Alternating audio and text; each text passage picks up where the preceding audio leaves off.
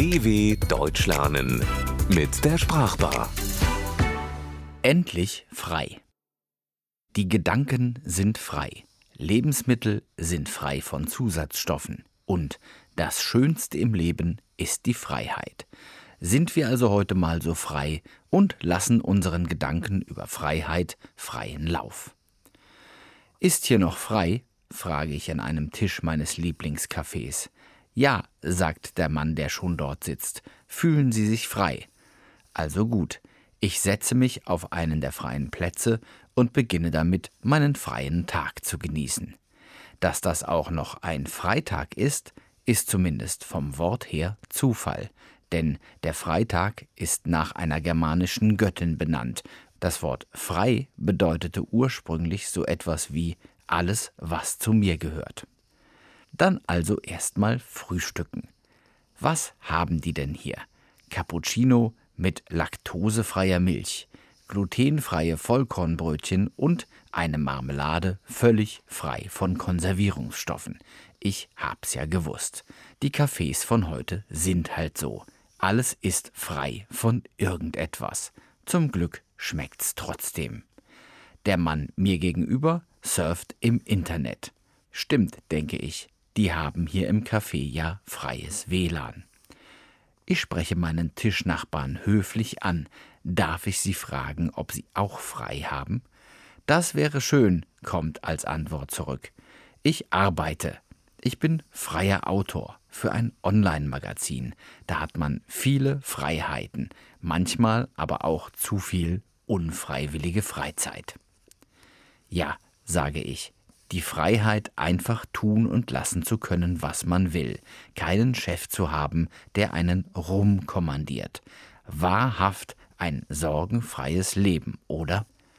Hm, meint er, frei von Zwängen bin ich auch nicht. Ich muss schließlich Geld verdienen, auch wenn ich mir so manche Freiheit im Tagesablauf leisten kann.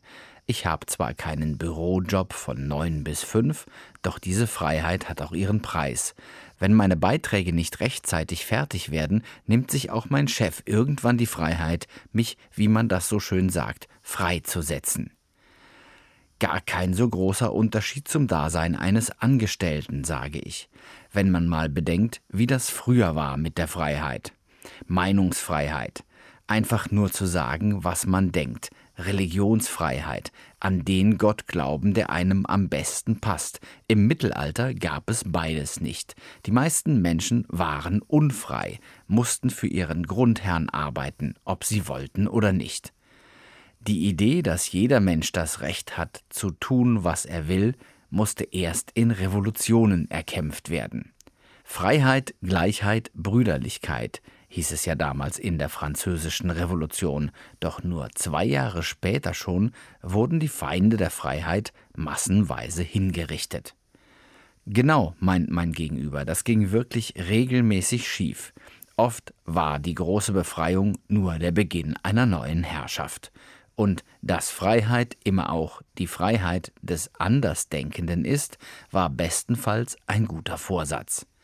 Freilich sage ich, was das anging, waren die Verteidiger der Freiheit oft schmerzfrei. Von allen Zweifeln befreit, riefen sie ringfrei zur nächsten Runde und forderten lautstark freie Bahn für ihre eigene Interpretation von Freiheit. Na gut, sagt mein Tischnachbar, ganz verloren ist die Sache mit der Freiheit ja noch nicht. Sich von allen Zwängen zu befreien, frei zu sein wie ein Vogel, oder immer frei entscheiden zu können. Davon haben die Menschen zu allen Zeiten geträumt. Auch heute.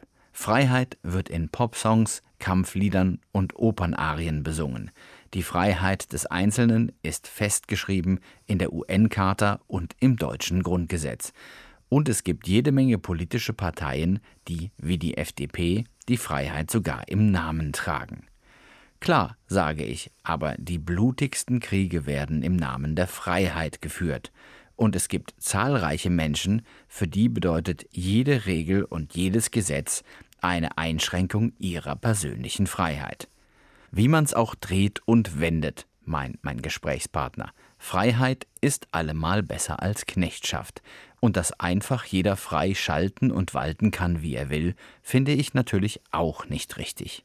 Wissen Sie was? Bevor wir hier unseren Gedanken allzu freien Lauf lassen, schlage ich vor, dass ich Sie auf ein Freigetränk einlade.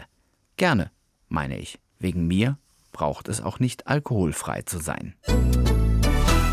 dw.com/sprachbar